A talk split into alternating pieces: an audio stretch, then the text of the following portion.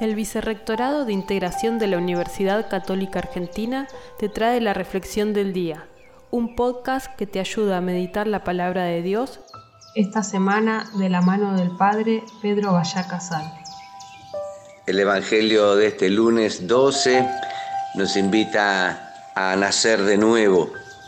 El diálogo de Jesús con Nicodemo es eh, como la clave de la Pascua tenemos que nacer de nuevo y nacer del Espíritu.